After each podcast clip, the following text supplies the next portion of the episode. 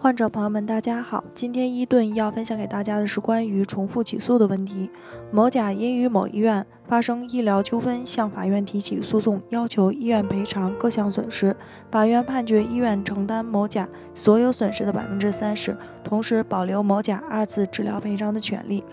在此基础上，双方达成调解协议。一审法院判决生效后，某甲再次入住该医院治疗。某甲本次住院三十二天，产生医疗费一万余元。同时，在手术时，医院收取手术点刀费一千元，对某甲受伤部位检查产生放射费用九十元。随后，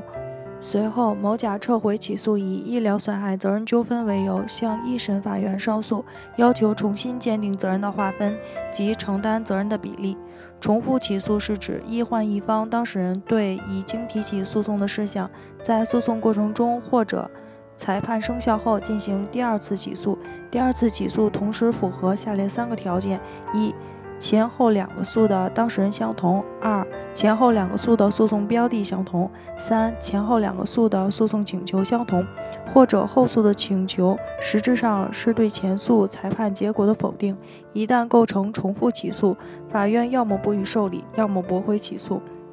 某甲撤诉已经法院准许，可以再次起诉。但是某甲上诉中提出的关于第一次治疗产生损害赔偿的诉讼请求，其诉讼标的、诉讼请求当事人与一审案件实质一致，